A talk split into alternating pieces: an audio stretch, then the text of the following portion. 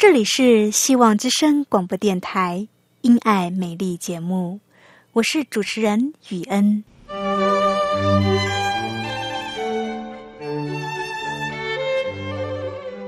生命因爱美丽，握着一双小小的手，感受新生的喜悦，悸动着牵着另一半，让彼此的手构筑成一颗心。心中的爱，借着掌心的温度传递给你与我。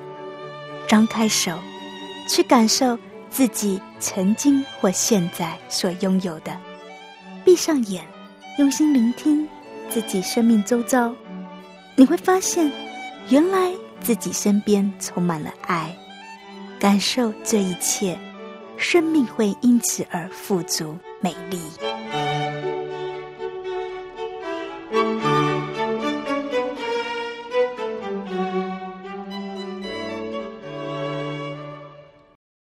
这里是希望之声因爱美丽节目，亲爱的朋友，你知道在英文里 “care kill a cat” 是什么意思吗？今天我们就要来学习 “care kill a cat” 这句谚语。亲爱的朋友，你知道忧虑会伤害人的健康吗？今天我们要来谈谈不要忧虑。亲爱的朋友。以上是今天的节目内容，欢迎你收听由我雨恩所主持的《因爱美丽》节目。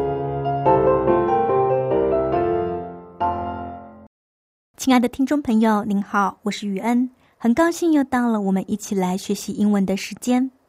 今天雨恩要教你一句谚语：“Care kill a cat。”“Care kill a cat” 什么意思呢？让我们先来看 “care” 这个字。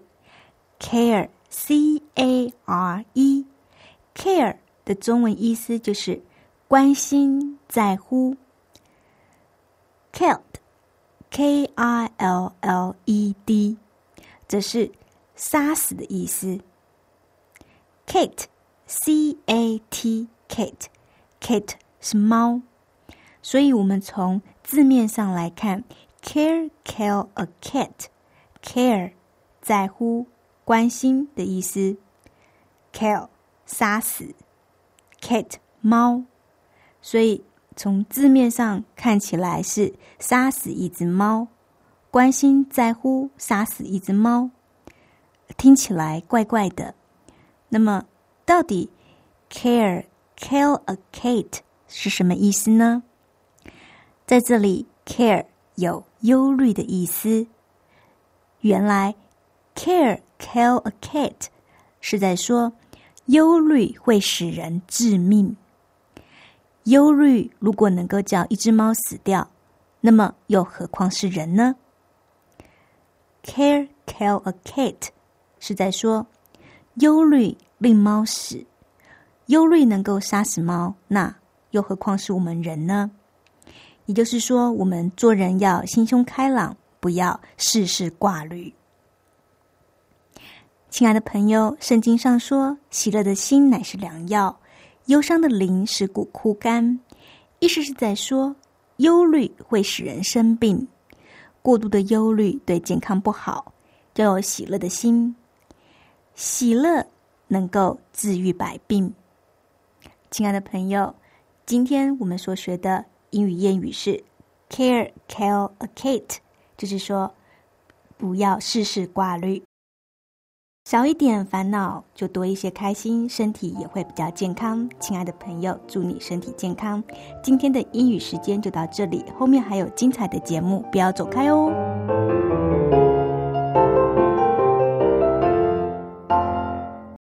这里是希望之声因爱美丽节目，我是主持人雨恩。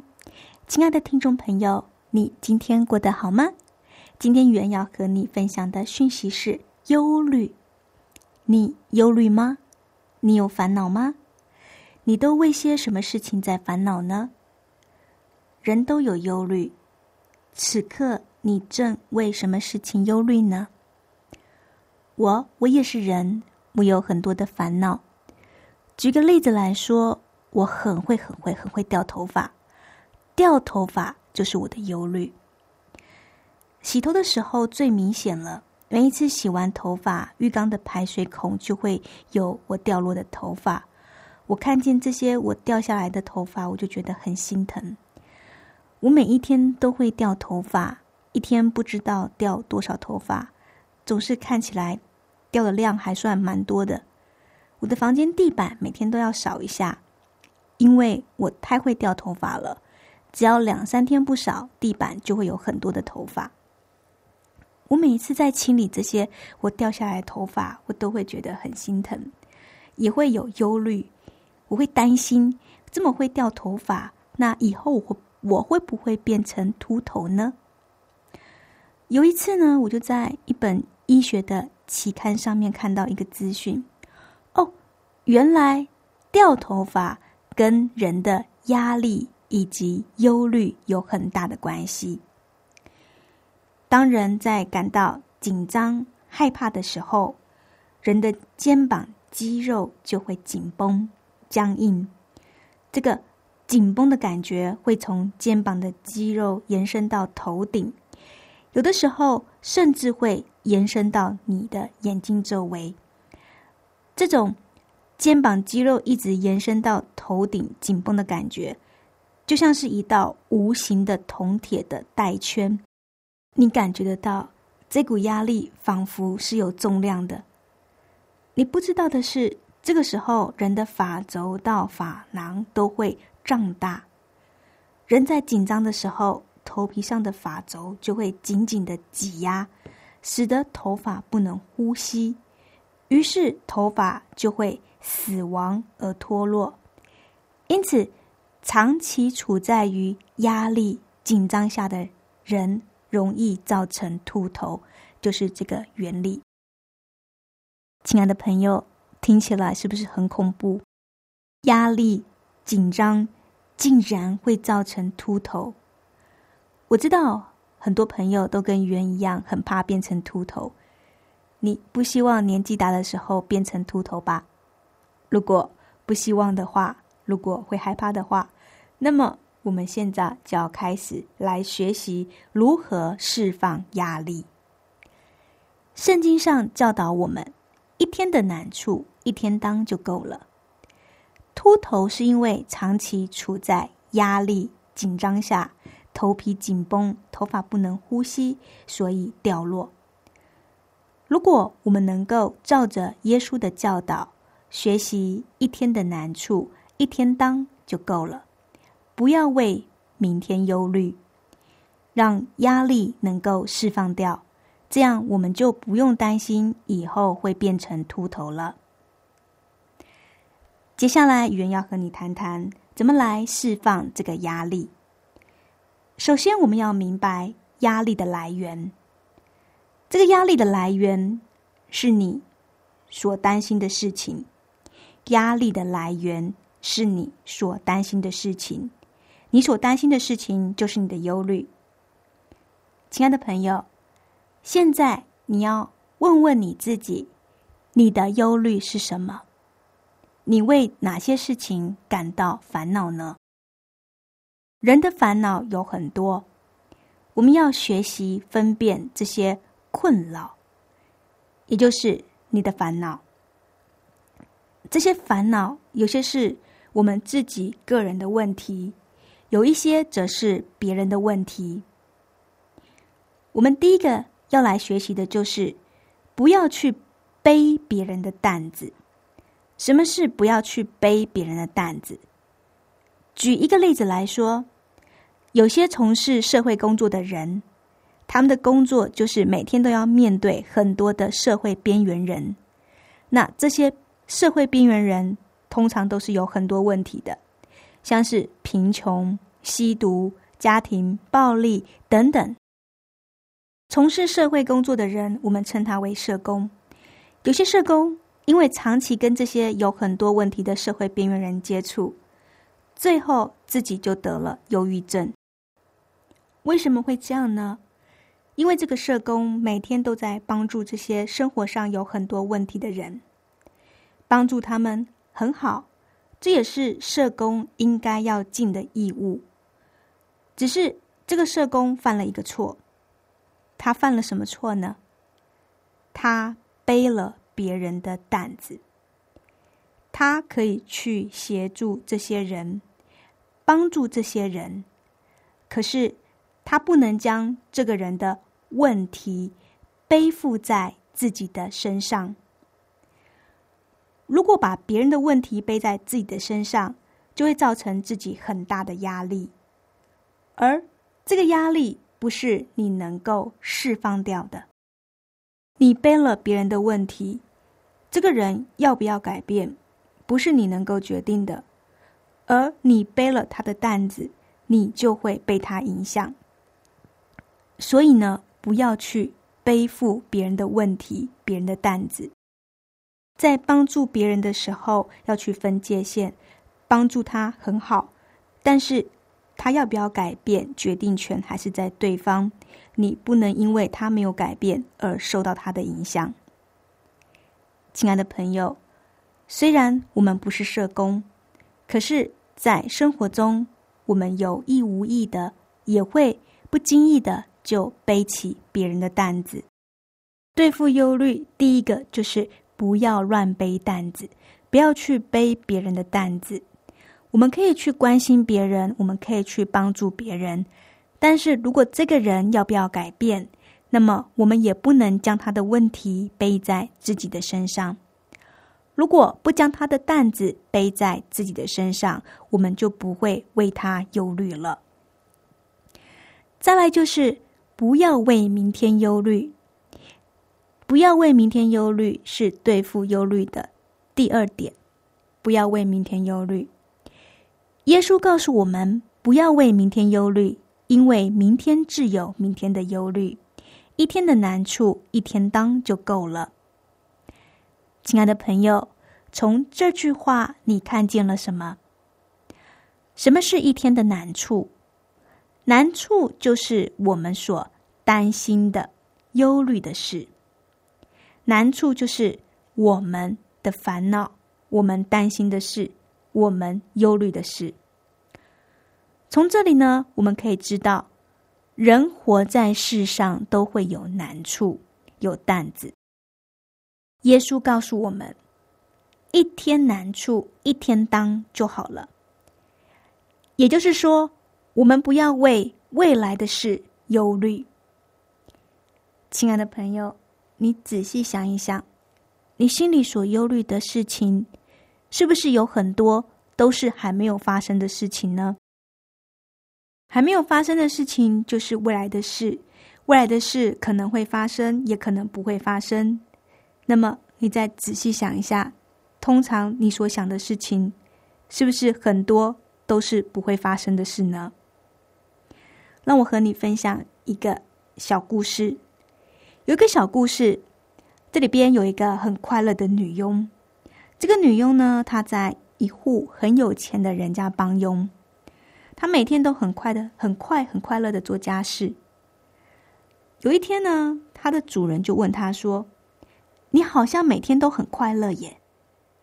这个女佣就说：“对呀，我每天都很快乐。”女主人就问她说：“为什么你每天都这么快乐呢？”就这个女佣回答说：“就很快乐啊，快乐需要理由吗？”这个主人听了就反问他说：“如果你生病了，不能工作怎么办？如果你没有了工作？”你没有钱怎么办？如果你没有钱，你就没有饭吃，怎么办？这个女佣听了就说：“主人呐，你说的都是如果，如果哪来的那么多如果啊？人就是想太多的如果了，才会把自己搞得这么的不快乐。”亲爱的朋友。不晓得你听了这个小故事有什么样的一个想法呢？这个如果指的就是还没有发生的事，不一定会发生的事。明天会有什么事，我们不知道。所以呢，我们不要去为明天的事忧虑，我们只要将今天的事情做好就好了。如果我们活在今天，老是为未来的事忧虑，那么就会减弱我们的力量，我们就不能全力以赴的来好好的活在当下，为今天努力。为明天的如果忧虑，只会增加自己的负担而已。亲爱的朋友，现在我们知道了，不要去背别人的担子，也不要为明天忧虑。扣除了这些，人是不是就没有忧虑了呢？有啊，怎么会没有？你是不是正在想，我还有很多忧虑呢？亲爱的朋友，是的。我们还有很多的忧虑，人活在世上，就是会遇到很多的困难。我们每一个人的生活都有很多的重担，那怎么办呢？人有这么多的重担，那要怎么样才可以不忧虑呢？我要怎么样才可以活得没有忧虑又没有压力呢？亲爱的朋友。人活着一定会有忧虑，一定也会有压力，但是我们要学习的是，将我们的重担交托给天父。我们要仰望天父的恩典，我们要学会来到我们的父面前，将我们的担子卸给我们的阿爸父。这样子，我们的心灵才能够得到平静，我们才能够完全的把压力释放掉。耶稣告诉我们：“凡劳苦担重担的人，可以到我这里来，我就使你们得安息。”亲爱的朋友，不要怕，天父知道你的重担，他知道你所有的难处，你可以把你的重担带到他的面前来，透过祷告，将你的担子告诉天父。你要相信。天父他爱你，他要帮助你，你不要害怕。今天的难处已经当了，不要为明天忧虑。天父养活天上的飞鸟，他也会养活你，因为你比天上的飞鸟都贵重。他连你的头发他都数过。不要害怕，不要忧虑。要学习交托、仰望天父的爱以及恩典。耶稣说：“我的恶是容易的，我的担子是轻省的。”亲爱的朋友，耶稣的恶是容易的，担子是轻省的。我们要和他一起背担子。我们要怎么样和耶稣一起背这个担子呢？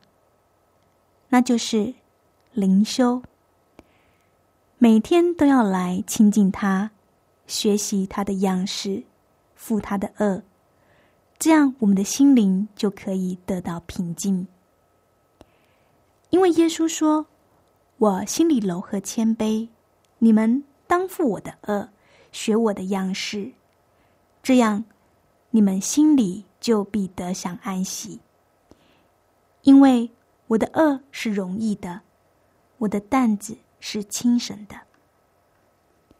亲爱的朋友，耶稣说：“劳苦担重担的人，可以到我这里来，我就使你们得安息。”灵修祷告就是到耶稣那里去。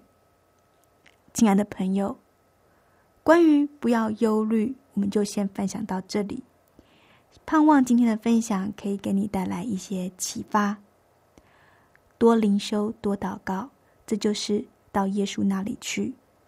唯有你开始亲近上帝，你开始每天来灵修、来祷告，这样你才有办法把你的重担卸给耶稣，耶稣才能够分担你的忧虑。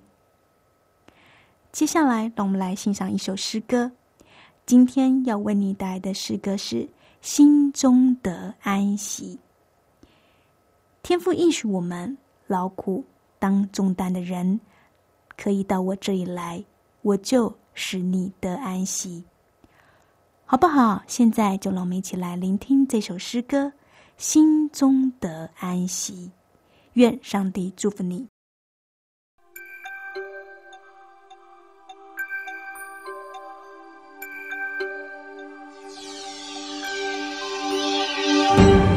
耶稣说：“凡劳苦担重担的人，可以到我这里来，我就使你们得安息。”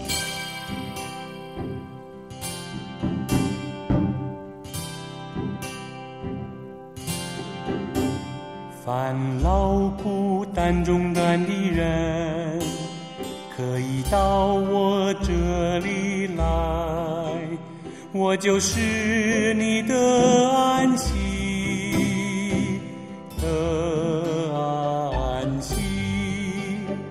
我心里柔和谦卑，你们当学我样式，你们就必得安息，的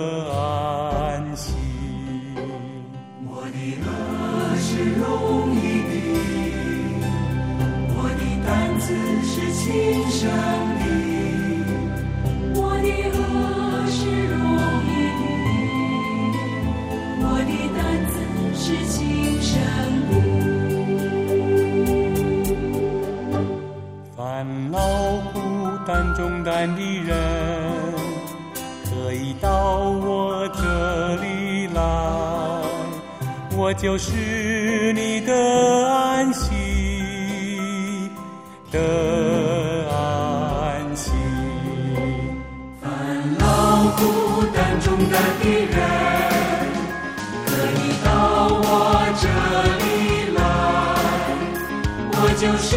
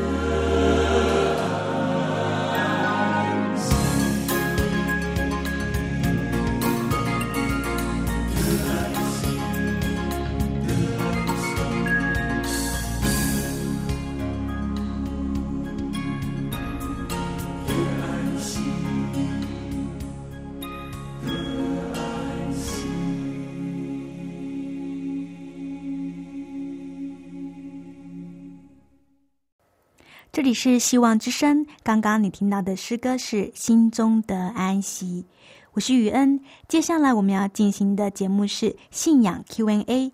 今天我们要来看的问题是：教孩子什么都能向上帝祷告，是对还是错？教育孩子什么都可以向上帝求，结果小孩真的什么都跟上帝求了。有的时候，孩子的祷告。真的很天方夜谭，像是向上帝祈求要养一只跟动物园一样的河马当宠物。当听到孩子这样的祷告时，不知道自己对孩子的教育到底是对是错。我到底可不可以教孩子什么都可以向上帝求呢？亲爱的朋友，其实我觉得我们大人想的有点太多了，也有点过度反应。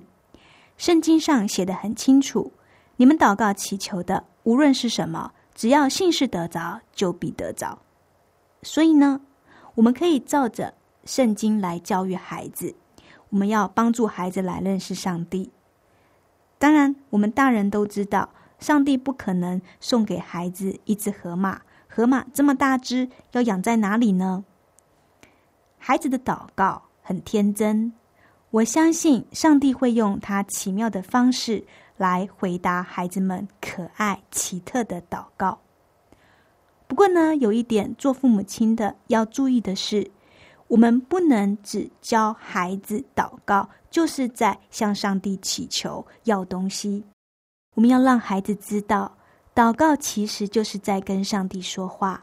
我们可以透过祷告。与上帝交通，我们能够透过祷告跟上帝做朋友，亲近上帝。随着孩子的智能发展，也要慢慢的开始教育他。如果他所求的是上帝所喜悦的，上帝就一定会赐给他。亲爱的朋友，今天的信仰 Q&A 就分享到这里，不知道是不是有给你带来一些启发呢？信仰 Q&A 这个单元开放给听众朋友来信，欢迎你写下你生活中遇到的信仰问题。写问题来的听众朋友可以获得一本《耶和华是我的牧者》。亲爱的朋友，欢迎你写下一个你想要问的信仰问题，及写下你要索取这个《耶和华是我的牧者》，你就可以获得这本小册子了。我的地址是香港九龙中央邮政信箱七一零三零号。你写“雨恩收”，“雨”是花的“雨”，“恩”是恩典的“恩”。